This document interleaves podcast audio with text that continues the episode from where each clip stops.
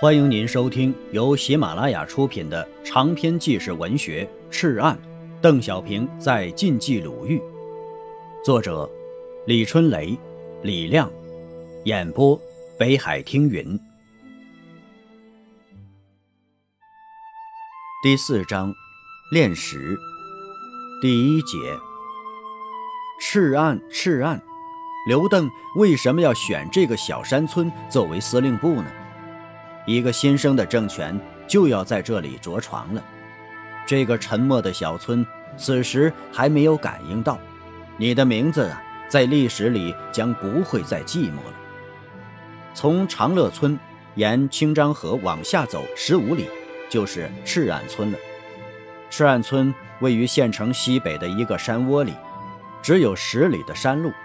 清漳河从小村东侧流过，河边便是大树。芦苇，村北、西南被大山环绕，全村呢有三百多户人家。赤岸村始建年代无考，据传呢，最初是张姓在此居住，故村子里张姓居多。村庙里时刻有“大明正德十五年九月十九日建”，右侧刻有“赤岸村”。由此推究啊。明代以前既有该村了，村以赤岸名之，乃由于此处系清漳河岸，村西高岸处有一道红土岭，红者赤也，故称赤岸。小村建在倾斜的山坡上，除了几户财主家和社庙外，都是石头和土坯合垒而成的草房，高高低低，错错落落，出这家的门。能跌落到那家的房顶上，石阶上青光光的。平时啊，这街上的人不多，日子紧紧的，忙忙的。街上固定的客人是那些石头们，稀稀落落的站在路边，那是拴牛拴驴用的，或是饭市上的宝座。傍晚的时候，让人以为那是蹲着的一个个山人呢。其实啊，山里人。与石为伴，与石为生。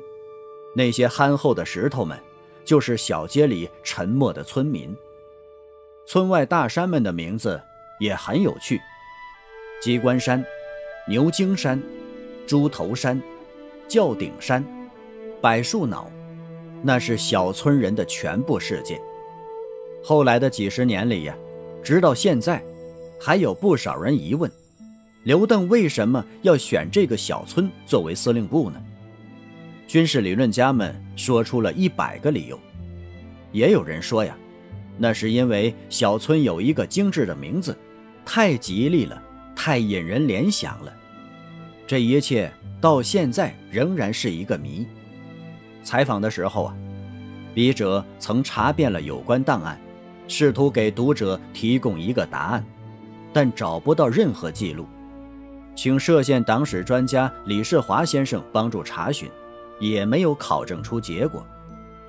小村的东南面是宽阔的清漳河，河边是粗壮的杂树们和深深的芦苇荡；西北面呢是一望无际的大山，稍有战事走进大山就是天然的屏障，那是八路军最隐蔽、最可靠的避难所。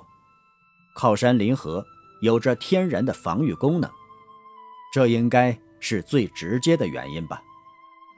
一个新生的政权就要在这里着床了，历史的目光正沿着山沟的突突滴滴，沿着清漳河的粼粼波光走来。只是赤岸这个沉默的小村还没有感应得到，你即将要负载历史了，你的名字啊！在历史里将不会再寂寞了。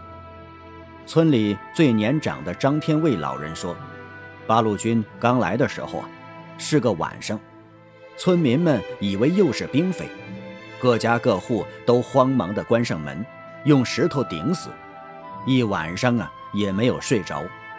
但是天快亮了，还是听不到枪声和叫嚷声，以为呀他们走了。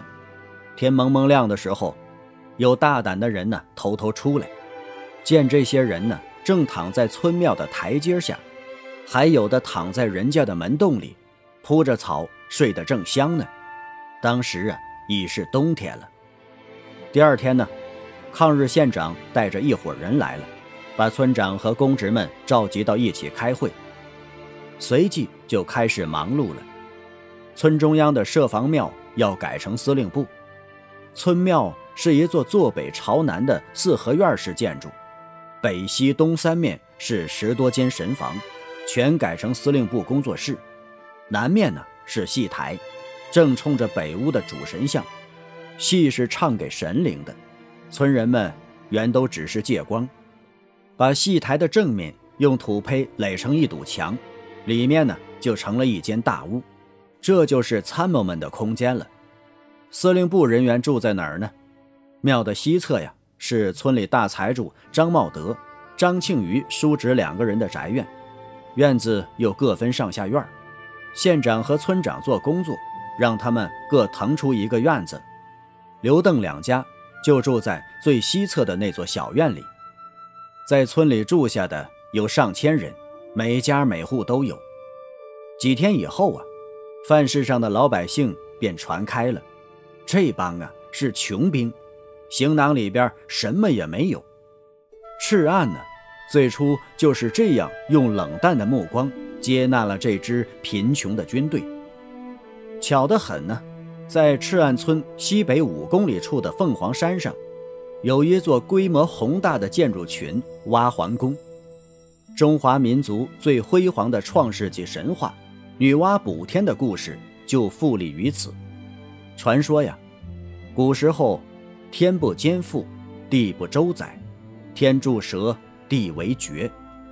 女娲氏炼五色石以补苍天，断鳌足以立四极，使天地恢复了原来秩序。之后啊，又通婚姻，别男女，团土造人，繁衍了中华民族。玉帝为彰其功德，特设殿于此。这座北齐年代的建筑啊。是国内最大的女娲庙，千百年来，全国各地的人们纷纷沿着坎坷的山道，披着风霜雨雪前来膜拜，不惜千里之远，耄耋之躯，愚者求智，贫者求富，或者求福，士者求贵，贵者求显。